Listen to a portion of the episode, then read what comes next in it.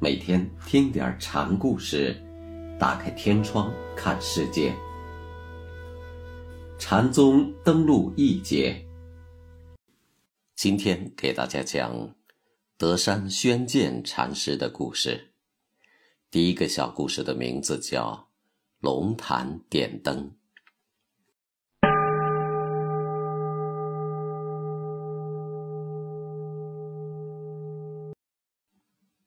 今天的湖南常德一带，在古时称为鼎州。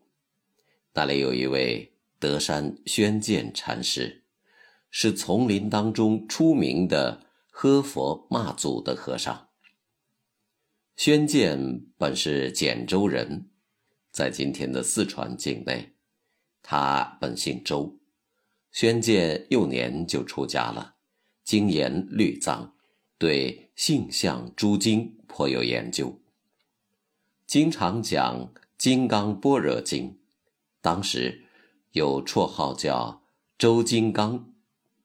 宣鉴对此也颇为自负。六祖之后，禅宗以《金刚经》印心。这位周金刚听说南方禅门也以《金刚经》为教本，而且居然法喜兴盛，很是不服。愤愤地对人说：“出家的小子们，千年学佛的威仪，万年学佛的举止，都不能成佛。南方的魔子们竟敢胡言，直指人心，见性成佛。看我不去掏他们的窝子，灭了他们的种，以报我佛大恩。”之后，他便把平日经常研习的。青龙书钞装了两箱子，挑着就离蜀东发。刚走到湖南的丰阳境内，就被一个老婆子给难为了一下。德山当时走路饿了，就想找个地方弄点吃的。他见路旁有个老婆子在卖饼，就走上前来。还没说话呢，老婆子先开枪了。他指着德山的担子问：“这是些什么文字啊？”青龙书抄。德山说：“他并没有在意。”婆子说：“讲什么经的？”《金刚经》。德山一边擦汗一边答话。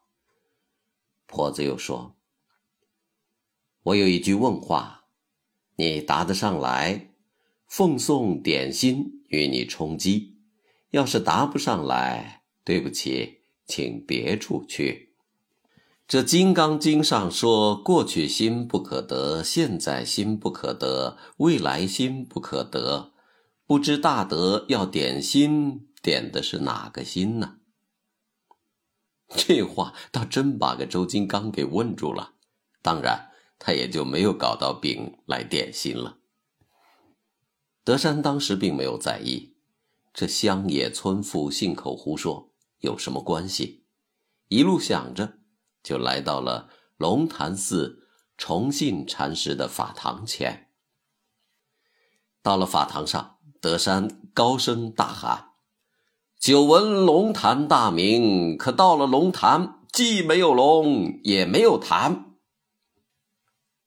法堂禅座上的龙潭和尚并没有慌忙，只侧过身来。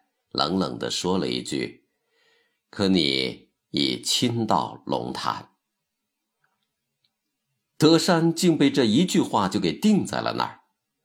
既然已经到了龙潭，身在龙潭之中，却熟视无睹，还找个什么呢？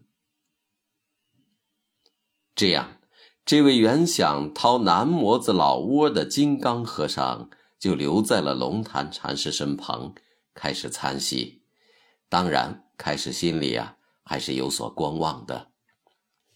有一天晚上，德山在龙潭和尚身边侍立，时间很晚了，龙潭便说：“夜深了，怎么还不离开呢？”德山道了声珍重，便要出方丈，刚走到门口，又返身回来说：“外面黑。”龙潭便点了支纸烛，拿给德山。德山刚要去接，禅师噗的一口把纸烛吹灭了。德山心中豁然开朗。从丰阳路上遇到婆子就激起的疑团，由此烟消云散，于是道声便拜。你见到了什么就拜呀？龙潭问德山。德山说：“从今以后，再不怀疑老和尚的舌头了。”这就是德山的豪迈爽快。灯燃。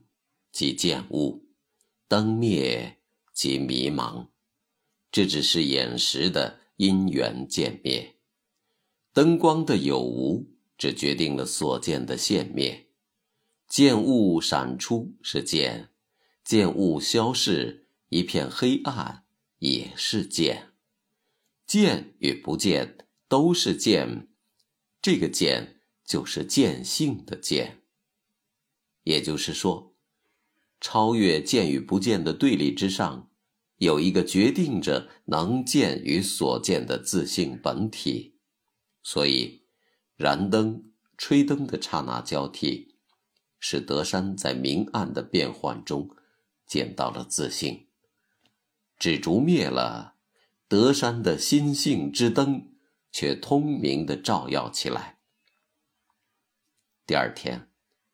龙潭禅师升座说道：“你们中间有个人，牙如剑树，口似血盆，一棒打不回头。这个人到后来要独上孤峰顶，替老僧立道去了。孤峰顶是去圣的意思。”德山一听这话，知道是在为他印心。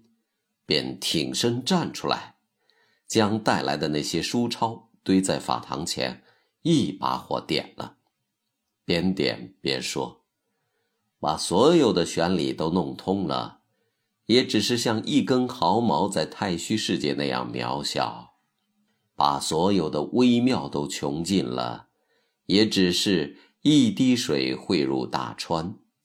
研习经典，是无济于事的。”烧完经书，德山没有犹豫，辞了师傅就走了。